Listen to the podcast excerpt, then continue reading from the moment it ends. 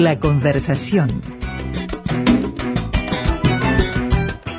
Ustedes saben que eh, todo el proceso o los procesos que se abrieron a punto de partida del conocimiento que tuvimos ya hace dos semanas del borrador para la urgente consideración nos ha llevado por distintos rumbos eh, consultando a personas de las más variadas procedencias y profesiones, entrando en temas relacionados con la seguridad pública, con la educación, con la vivienda, con el ambiente, con, bueno, naturalmente la política, y seguramente nos habrá de convocar nuevamente en las próximas semanas, habida cuenta que el tema va a continuar avanzando, tratando de eh, acompañar ese proceso por el cual la coalición multicolor quiere tener a mediados de febrero, quizá un poquito más adelante, un texto definitivo que sea un verdadero anteproyecto que pueda ir al Parlamento de la República el 2 de marzo próximo. Pero eso no ha sucedido todavía. Y de hecho hay pautadas reuniones de todo tipo donde se analiza la cuestión. Hoy, sin ir más lejos, la mesa política del Frente Amplio, eh, en una extensa consideración, eh, terminó sacando un comunicado donde expresa preocupación y se compromete a un tratamiento en profundidad de reflexión crítica a propósito de varios temas que entienden que podrían amenazar eh, el desarrollo de las cuestiones de derechos ciudadanos, pero también cuestiones constitucionales o cuestiones de constitucionalidad a propósito de este tema, pero fundamentalmente una consideración política que está en el numeral cuarto y dice que surge claro que el contenido general de las disposiciones proyectadas supone un enorme retroceso para el país. Esta es nada más que una frase, este, y es lapidaria. Reitero, a partir de un primer análisis del texto divulgado, surge claro que el contenido general de las disposiciones proyectadas supone un enorme retroceso para el país. Le pedimos al secretario político del Frente Amplio que nos, eh, que nos ayude esta noche para reflexionar en voz alta a este respecto. ¿Cómo estás, Andrés Carvajales? Bienvenido a Visión Nocturna, bienvenido a las radios públicas. ¿Qué tal? ¿Cómo les va? Muchas gracias por la invitación. ¿Cómo va, Andrés? Poder colaborar. Saludos a ambos. Eh, es un gusto. Bueno, primeras consideraciones acerca de, de, este de este tratamiento que el Frente Amplio le está dando a través de un, de un, de un, documento, de, una, de, una, reflexión eh, a modo de, sí, de, no de comunicado, pero sí de, de, consideración en torno a esta ley eh, urgente, cuya urgencia también un poco pone en tela de juicio, porque entre otros conceptos estábamos eh, con Gus leyéndolos y eh, se pide el Frente Amplio diciendo que la urgencia no se declara, eh, la urgencia es urgencia y por, y por ende después se elabora un proyecto al respecto, por ejemplo, ¿no?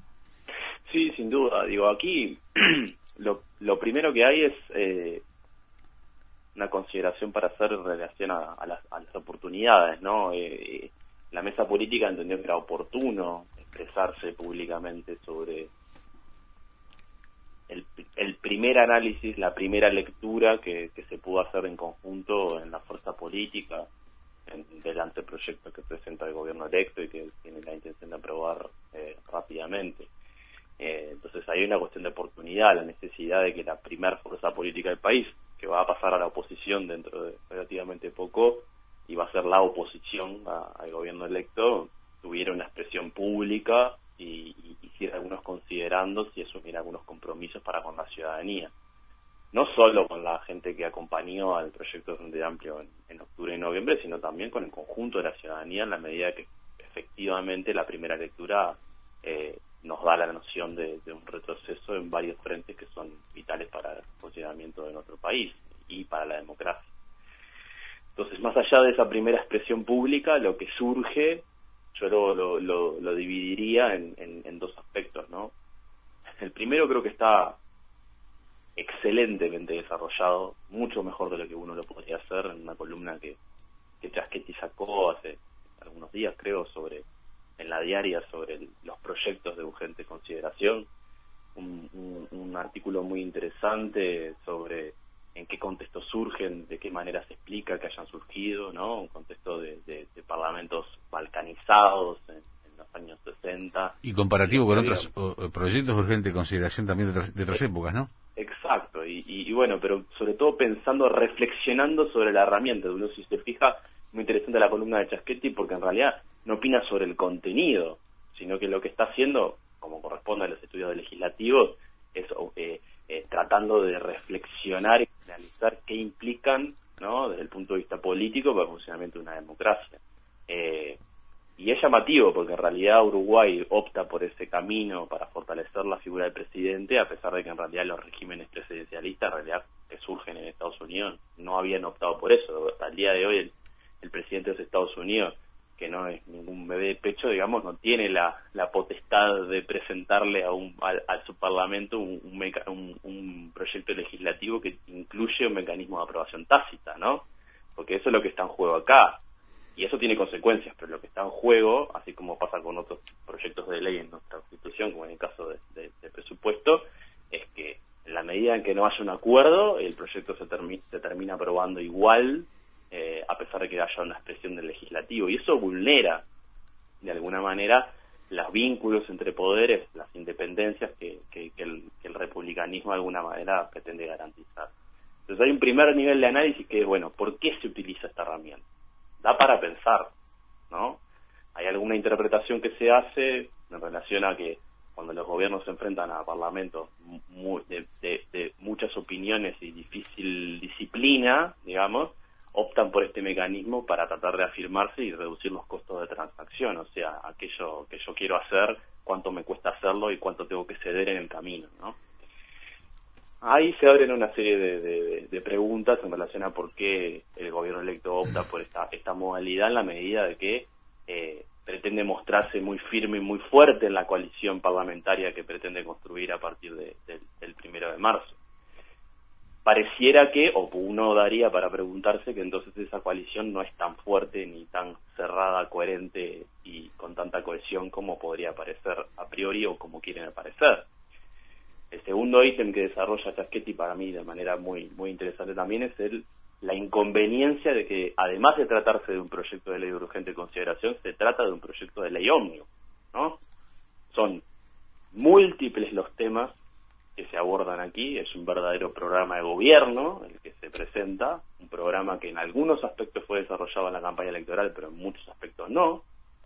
Eh, y, eso también lo recoge la declaración de Frente Amplio. ¿no? Acá sí estamos viendo las propuestas que en, campaña electoral, en, digamos, en el fragor de la batalla electoral, la izquierda le, reclamaba a, la calle, a su equipo, y no aparecían por ningún lado. Lo que aparecían era una expresión de un conjunto de preocupaciones sobre la marcha del país, hoy ya matizado por las expresiones del presidente electo en, el Business Forum de las Américas, eh, porque aparentemente dejamos de ser un desastre para ser el mejor país del mundo, solamente que no lo creemos.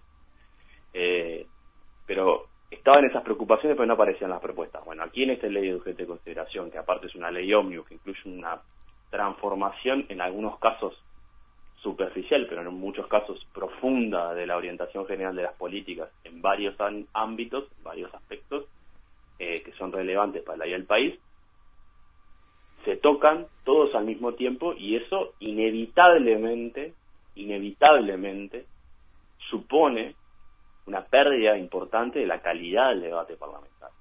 Porque vamos, vamos a, analizar las cosas de, de manera un poco objetiva, ¿verdad? Le abren varios frentes al legislativo que necesita de tener debates profundos en comisiones especializadas con expertos que asistan y no le da la oportunidad por los plazos que son exiguos de poder dar los debates que son importantes dar y de poder expresarse como se espera que se exprese el legislativo cuando el poder ejecutivo ve un proyecto a consideración, ¿no? Entonces las cuestiones metodológicas acá ya eh, nos hablan de una suerte de déficit democrático que es difícil de entender y que en realidad algunos lo interpretamos como una debilidad política de esta coalición, que en realidad se quiere mostrar fuerte, pero en realidad en la práctica no lo es. Y luego están los contenidos propiamente dichos de la ley de urgente consideración. A esos efectos el Frente ha estado trabajando eh, en un primer análisis, una primera lectura, tal y como señala la declaración, y bueno, se vienen identificando en ese cambio en muchos frentes, en esa, esa cantidad de políticas públicas cuya orientación se quiere modificar, eh, retrocesos en lo que nosotros consideramos que eh, es el, corazón palpitante de cualquier democracia, ¿no? Una democracia tanto más sana es, tanto más vibrante es en cuanto sus ciudadanos tienen más derechos y más oportunidades. Bueno, aquí eh, surge claramente un retroceso en lo que tiene que ver con, con, el retiro de la participación del Estado en áreas que son estratégicas para el desarrollo de la economía y eso nosotros consideramos que va a tener va a afectar las posibilidades de los uruguayos de mayores oportunidades para el desarrollo del país, un país de Uruguay que ha demostrado múltiples oportunidades que, el desarrollo también viene de la mano de la intervención del Estado en áreas estratégicas, los gobiernos del Frente Amplio, el periodo en el gobierno del Frente Amplio ha demostrado que esto es así, y también vienen retrocesos en materia de derechos. Estamos discutiendo hoy en día sobre las implicancias que tendría no tener la posibilidad de recurrir a una herramienta como es la, la huelga, hacerlo de forma legítima.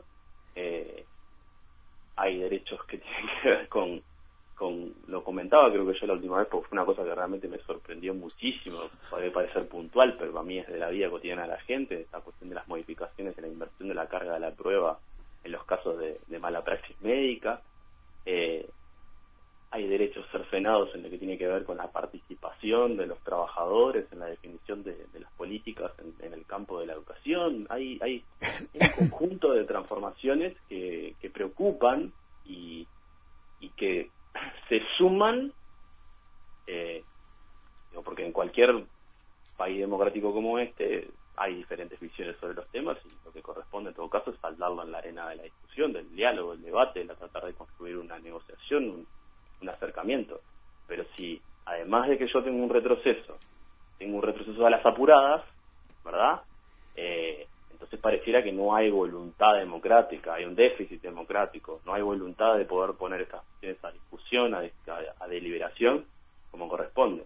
Y bueno, y eso configura un panorama que nosotros entendemos que preocupa y valía la pena entonces una expresión clara, pública de la fuerza política a la ciudadanía, diciendo, bueno, aquí estamos, vamos a estudiar este, este proyecto con, con mucha atención, lo vamos a estudiar con profundidad, lo vamos a hacer de manera responsable y seguiremos los caminos que se vayan, se vayan abriendo en el debate político eh, para actuar concordancia con lo que es el espíritu de lo que hemos hecho cuando fuimos gobiernos y lo mismo haremos ahora que vamos a ser oposición.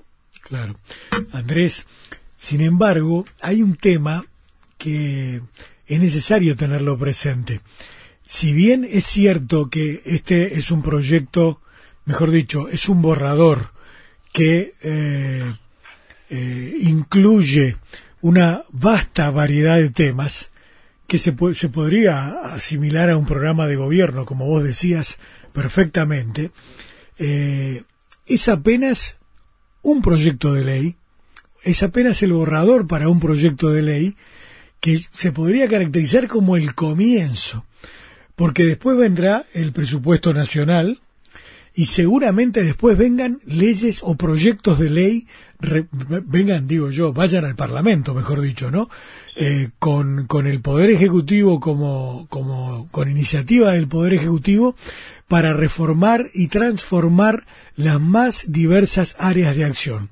Esto, en, en mi barrio le dicen, mira que esto recién es el comienzo, eh, Andrés. Este, en serio, este, porque parecería que todo estuviera ahora centrado en qué pasa con la con el proyecto, el borrador de la de, la urgencia, pero es nada más que el comienzo esto que estamos viendo. Sí, ahí uno depende mucho. Lamentablemente nosotros tenemos que estar especulando sobre cuál es la verdadera intencionalidad del presidente electo de la República. Eso ya de por sí habla de un problema. Sí, es serio lo que estás diciendo, Andrés. o sea, yo a, lo que voy es, eh, la, la más famosa de las batallas de la antigüedad se resolvió, ¿no? Eh, con un caballo de Troya.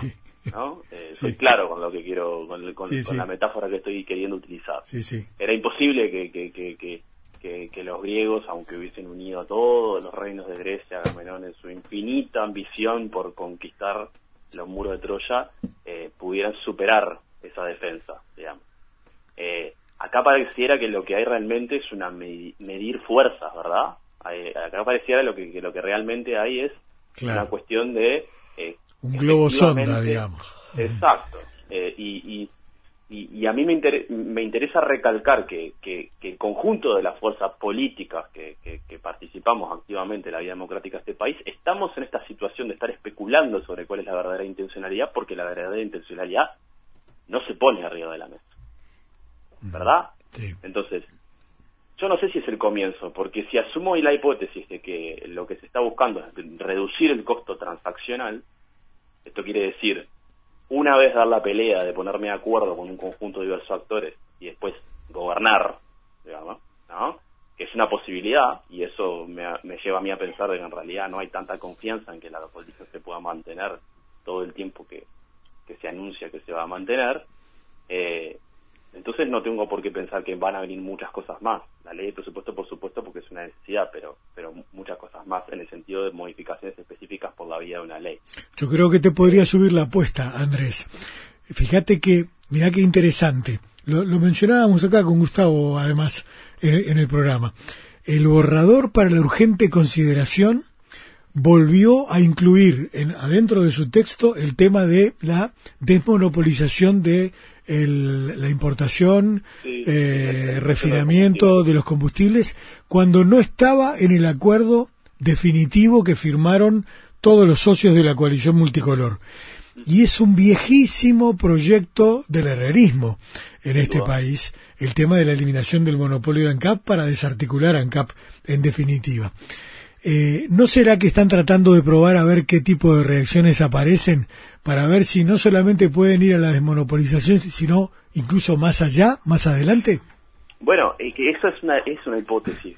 Eh, yo lo que creo es que, justamente lo, lo, que yo puedo interpretar, eh, insisto, no, no con toda la información que, uno necesitaría, necesitaría para poder hacer un debate democrático abierto, pero lo que puedo interpretar es que esto en realidad en definitiva es una señal de, del tipo de señales que dan los débiles cuando se quieren sentir fuertes, ¿verdad?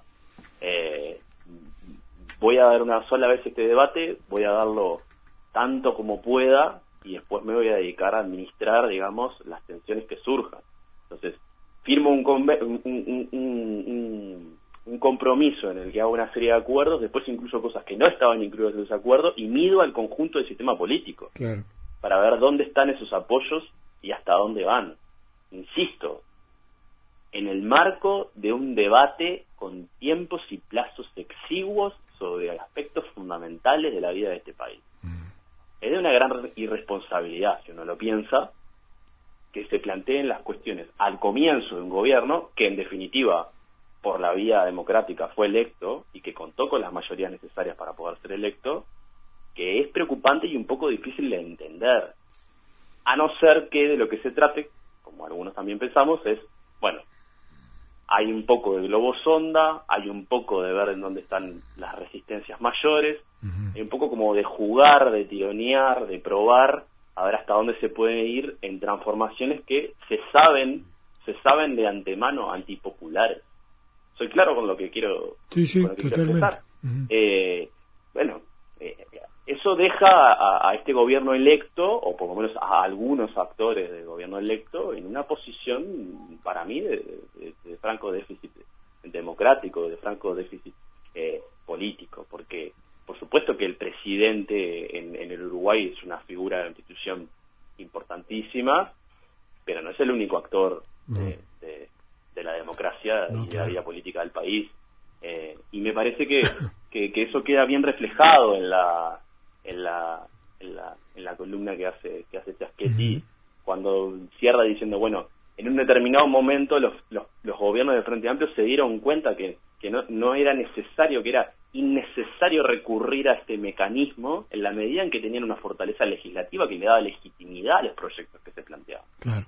¿Verdad? Entonces, es una, es una jugada no es, no es, no es falsa ni mentirosa en el sentido de que se anunció que se iba a recurrir a este mecanismo. Ahí no hubo, no hubo falsedad ni omisión.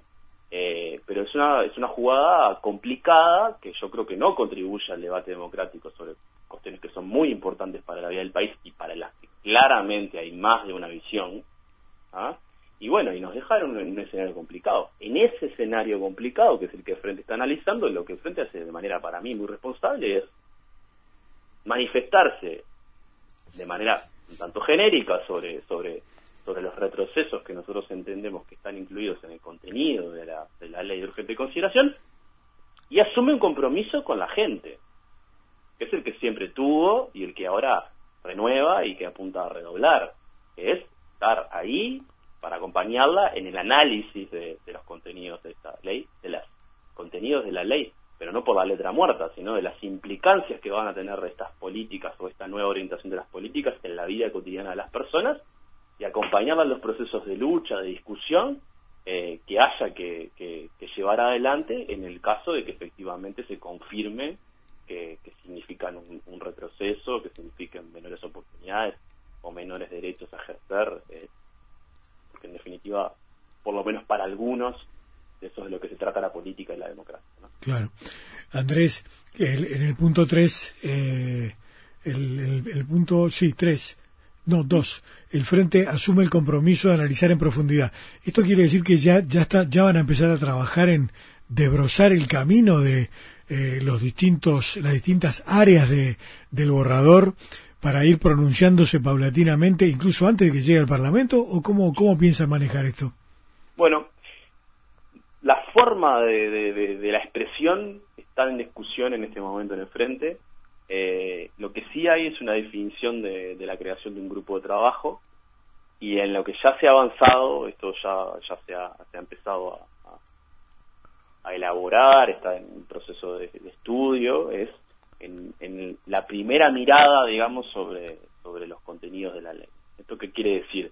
Eh, a mí, que, que, me resulta fácil por deformación profesional hablar sobre la creación del Ministerio del Medio Ambiente y el agua, eh, puedo mirar el articulado y, ver cuáles son los cambios que propone, eh, eh, en qué medidas son avances o retrocesos, porque hay, en el, por ejemplo, en ese caso particular, hay de los dos, ¿no?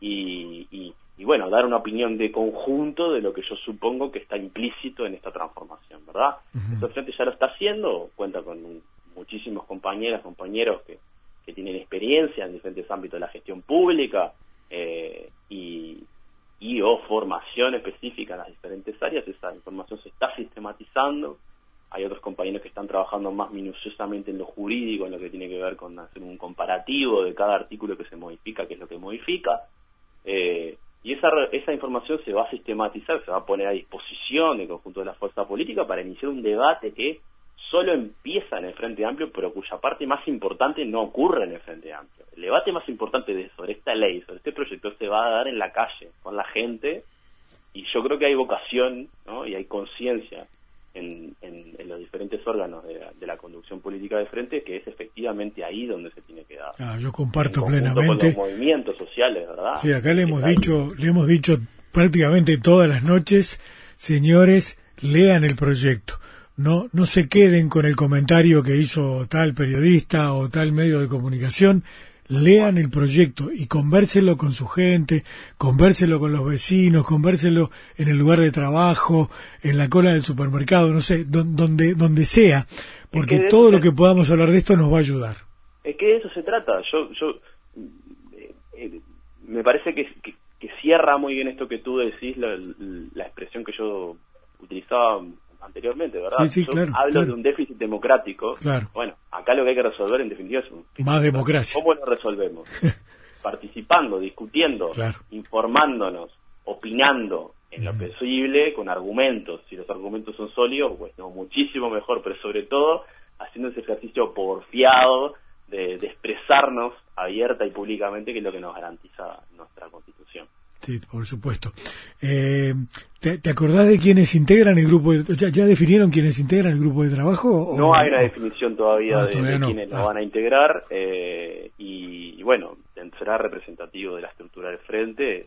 Eh, insisto, yo creo que esto, yo, yo, haría muchísimo más énfasis en que el frente, el desafío que tiene es cómo hace, eh, cómo construye espacios de interlocución válida con los otros actores del movimiento social. Eh, que quienes sean la compañeros los compañeros que terminen conformando un grupo de trabajo para discutirlo internamente, porque la síntesis política necesaria, yo diría que en cualquier tema, pero en este tema en particular, sí, la sí, síntesis política duda, necesaria es con la sociedad. Sin duda. Eh, Eh, y creo que eso suele- parte también, es parte de un proceso de, de- de autocrítica que tiene que hacer el frente. No, totalmente. Ah, Y aparte, no, hay una cosa muy importante, porque eh, en muchas ocasiones, no, no fundamentalmente en la izquierda, pero de todas maneras hay una especie de sabiduría convencional que indica que la gente no está preparada para, para elaborar documentos o, o- o problemas complejos como estos que están, que están planteados en, todo, en toda esta cuestión. Y es muy importante salir a decirle a, al- a todo en la República y a toda la gente que eso no es así. Este, que puede Estoy haber dificultades, sin duda, pero se puede. No, yo, estoy- yo estoy de acuerdo. Lo que pasa es que eso también es eh, es un tema apasionante que estás planteando. No daría Claro. para mucha discusión, pero pero pero yo creo que eso es consecuencia de- de- del elitismo en la política. Claro. Bueno, no- no- como a cualquier fuerza política que gobierna después de 15 años, al Frente Amplio también le pasa que, que incurre. No es una fuerza política elitista, pero sí es una fuerza política que incurre en actitudes elitistas. Pues yo no creo que haya nada más alejado de la verdad que eso de que la gente común, ¿no? Que, que, que Sí, está no- no puede a- compleja, no puede discutir sobre Sí, los sí. problemas complejos que le afectan. Bueno, no, todo lo contrario, una democracia que se precie de serlo, Claro. eh, tanto que- más democracia habrá como cuánto ciudadano o ciudadana común y corriente se pueda expresar sobre el aspecto más complejo Sí, sí. de la realidad que tiene que vivir cotidianamente. Cuanto más ágora, mejor. Este, Exacto. Totalmente. Y, esa es la- esa es- ese es el desafío político que, que, que hoy en día el Frente tiene. Y yo creo que es muy saludable que en un conjunto, en un contexto o, o- o- o en un escenario de eh, político tensionado, con, con, con una cierta cuestión de polarización, digamos, eh, la vía que nosotros estemos asumiendo es, bueno, sí, me pongo este proyecto y mis convicciones bajo el brazo, pero salgo al encuentro de la gente para construir con las personas, con las personas, con la gente, con los ciudadanos, una respuesta colectiva a un desafío particular en la historia de este país que nosotros entendemos que es, es un retroceso. Sí, sí, totalmente. Eh, Andrés, capaz que esto es prematuro, o muy prematuro, pero eh, eh, hablaron algo de lo- los mecanismos, ya no solamente para el debate, sino para la batalla política, si hay que enfrentar eh, a esto que todavía no sabemos qué es, porque por ahora es un borrador, todavía no hay proyecto definitivo, ¿no? Este, las herramientas para enfrentar políticamente esto en el futuro. No porque es muy temprano para definirnos en ese sentido. Yo creo que lo que nuestros estimados adversarios tienen que saber, eh, lo digo con, con- con convicción, ¿no? de estimados adversarios, lo que tienen que saber Sí, sí. es que la Constitución a nosotros nos da un conjunto muy amplio de, de herramientas para trabajar justamente en el debate político. Eh, los usaremos en el contexto que toque, los que corresponda, pero además yo de nuevo pienso lo mismo, tanto respecto a expresarme sobre un contenido como expresarme sobre cuál es el camino para poder llevar adelante acciones de oposición o de resistencia a ciertos aspectos de esta ley que yo entiendo, o el conjunto del movimiento social, político, izquierda, progresista, llamémoslo como quieran, eh, entiende que son retrocesos, eso también va a ser una síntesis política que hay que hacer con el pueblo uruguayo. ¿no? Eh, yo creo que el frente es, Treini le gustaba decir, o dijo en el discurso, que es una necesidad colectiva, por eso Sí. también surge. ¿no? Yo creo que en, en estos momentos es en, en- en los cuales creo que el Frente también tiene unas mejores oportunidades para encontrarse de nuevo con esa identidad de que, de que emerja como una necesidad colectiva. Y eso implica tener un debate con la sociedad sobre la lucha que hay que dar, cómo hay que darla y en dónde hay que darla. Y también los acuerdos que se puedan construir, digo, uno no tiene que ser necio. Eh, en la medida de que, de que, de que sean avances lo que se propone, bueno, está, se podrán se podrá avanzar en aquellos aspectos que se consideren avances. Después son las reglas de juego de la democracia y, habrá que habrá que vivirlas y, disfrutarlas. Porque Totalmente. las cosas se, se tornan un tanto más oscuras. Totalmente. Andrés, te agradecemos mucho por este rato esta noche y desde ya que estamos a la orden para ayudarlos en, en toda esta tarea de, de sacar el debate a la calle, al, a la cola del almacén, al parque, al, a, a, los, a los ámbitos donde se reúnen los jóvenes y las jóvenes, este, a todos lados. Este, así que simplemente nos avisan y estamos en contacto, ¿sí? Ustedes son fundamentales para eso, así que yo, con mucho gusto, eh, estoy a la orden también y, y, un saludo a la audiencia. Buenísimo, gracias. un abrazo.